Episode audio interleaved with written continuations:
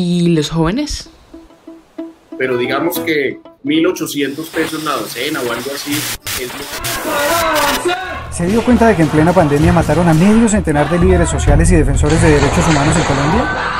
That his purpose was not to let me govern the country. Los colombianos, de bien, que hacemos país todos los días, estamos mamados de los cierres. Nosotros tenemos un pliego de peticiones para ofrecer a la Mesa Nacional de Conciliación. De nuestro presidente Duque para que sepas te quitaré la camiseta o te pelamos. Buenas, buenas, bienvenidísimos a este nuevo episodio que va a estar muy emocionante, la verdad este creo que va a ser uno de mis favoritos. Eh, porque va a estar dedicado solamente a hablar de la juventud colombiana, de cómo nosotros como jóvenes hemos percibido, tomado y participado en este paro nacional. Y se preguntarán por qué un episodio para hablar como netamente de jóvenes. Y creo que la respuesta es porque creo que jugamos un papel fundamental eh, y de nosotros pues dependen muchas cosas. Y va a sonar de pronto un poco poético, pero tenemos el poder de cambiar o continuar con nuestra historia. Así que hoy escucharemos a otras voces, yo sé que ya están cansados de la mía, así que les voy a, les voy a dar un respirito, pero también es para que veamos cómo perciben la situación otros jóvenes, no, no solamente nosotros que hacemos este podcast, sino otros. Y, y vamos a estar eh, dedicándonos un poquito a escuchar. Sobra decir que ustedes también pueden respondernos sus opiniones en nuestro Instagram, que creemos que esto es fundamental. Por favor, no dejen de hacerlo. Y no diremos nombres porque pues así lo desearon nuestros invitados, pero disfrutemos de sus voces y sus opiniones. La dinámica va a ser una pregunta, intervención con respuesta y seguimos así, o sea, como que hacemos pregunta, interviene la respuesta y hacemos otra pregunta de una vez. Y lo, lo primero que nos gustaría saber es cómo creen que, que los jóvenes han, han manejado esta situación. Pienso que los jóvenes han marcado una diferencia frente a otras generaciones al levantar su voz frente a tanta injusticia a la que el país se ha enfrentado. Eh, soy de las personas que piensan que sin presión no se crean diamantes y estoy seguro que las acciones que han ocurrido en este paro han sido con el fin de crear un mejor país para todos. Mm, Tal vez hay cosas que se pudieron evitar o mejorar de forma pronta, pero siento que la posición que han tomado los jóvenes ha sido de valentía, pero también de cansancio y, preocupación por su futuro y la gran mayoría de los que han participado en el paro han tenido la conciencia para luchar por los derechos sin descuidar los deberes que ellos mismos tienen. En mi punto de vista, cada acción ejecutada por los jóvenes en este paro ha sido con un sentido y un fondo. Y el pueblo se cansó y básicamente los jóvenes salieron a mostrarlo al mundo. ¿Qué se ha hecho? ¿Cómo hemos aportado como jóvenes? ¿Cómo hemos actuado? ¿Cómo hemos eh, vivido este paro nacional? Siento que, que, es evidente que todos estamos pidiendo un cambio eh, a los gobernantes, al país eh, y hasta la cultura.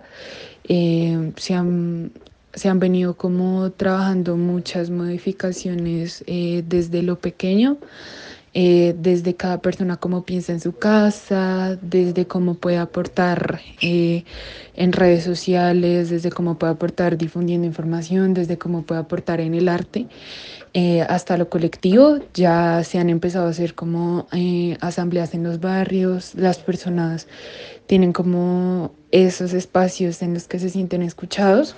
Me parece también como de resaltar la unión que ha tenido el pueblo me parece súper importante y como admirable el hecho de que, de que cada uno desde sus saberes esté aportando algo.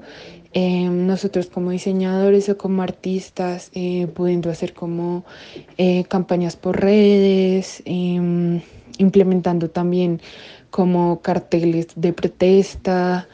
Eh, han habido muchas maneras de ayudar, por ejemplo los abogados eh, que han prestado asesoría jurídica para personas que han sido retenidas ilegalmente, eh, para médicos que han prestado sus servicios para personas heridas por el SMAD. Eh, han habido como muchos frentes de lucha y cada quien se para desde donde puede y cada quien aporta desde donde puede. Las cosas más pequeñas como como simplemente difundir una noticia o, participar en rifas, en donaciones, eh, un montón de cosas que han implementado también marcas eh, y artistas locales para ayudar a los chicos de primera línea y que se siga em, viviendo el paro, también me parece algo que hay que resaltar. Y como joven en el país, eh, de verdad espero que esto quede como un, un hito, una marca en, en, la historia de Colombia y que como vi en una imagen por ahí en Instagram, que el sueño de los jóvenes sea dejar de salir de Colombia, sino empezar eh, a construirlo desde adentro. Esta pregunta que sigue creo que, que no la hemos considerado al 100%, pero, pero creemos que es muy importante y es cómo se encuentra nuestra salud mental. Pues la verdad mi salud mental durante el paro no ha sido la mejor.